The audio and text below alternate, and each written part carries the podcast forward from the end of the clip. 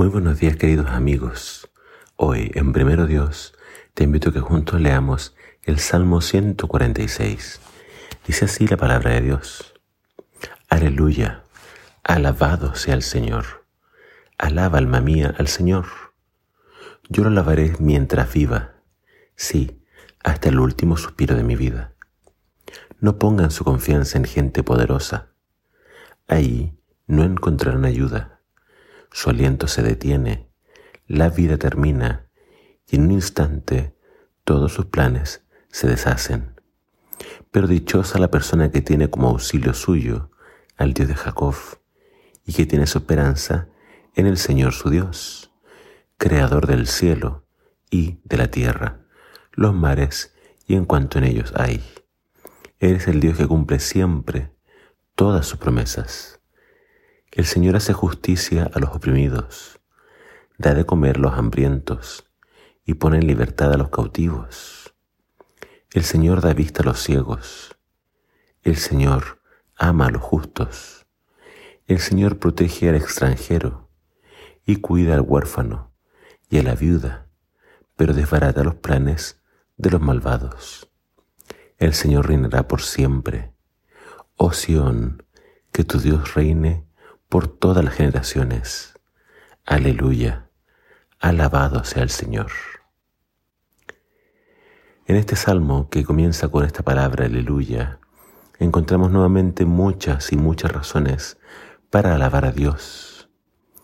Pero a la vez como se invita a alabar a Dios, en el versículo 13 nos invita a no poner nuestra confianza en los poderosos si pensamos en los tiempos de David, quizás muchas personas podrían decir, ah, le voy a pedir ayuda a este rey, le voy a pedir ayuda a este príncipe, le voy a pedir ayuda a, este, a esta persona rica. Y quizás muchos buscaban entonces salvación o auxilio en personas poderosas. Pero acá el salmista nos dice algo bien importante acerca de la gente común y corriente. Dice, todos ellos en un momento mueren, se detiene su aliento, se termina la vida y en ese momento todos sus planes mueren. Otras versiones hablan de que todos sus pensamientos mueren y otra versión incluso habla de que todas, todos sus proyectos acaban. Las personas entonces no pueden ser nuestros ayudadores, quizás temporalmente o momentáneamente, pero la única ayuda eterna, la única ayuda consistente, constante, está en el Señor. El Señor entonces es quien hace una cantidad de cosas grandiosas como dar vista a los ciegos, como ayudar a los oprimidos, como dar de comer a los hambrientos y poner en libertad a los cautivos.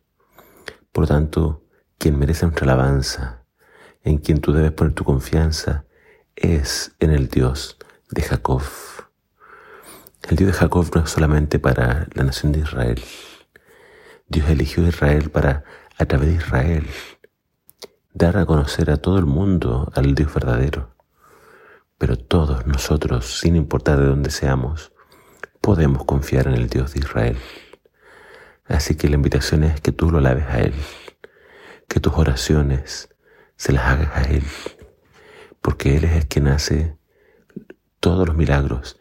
Él es el que cumple todas sus promesas.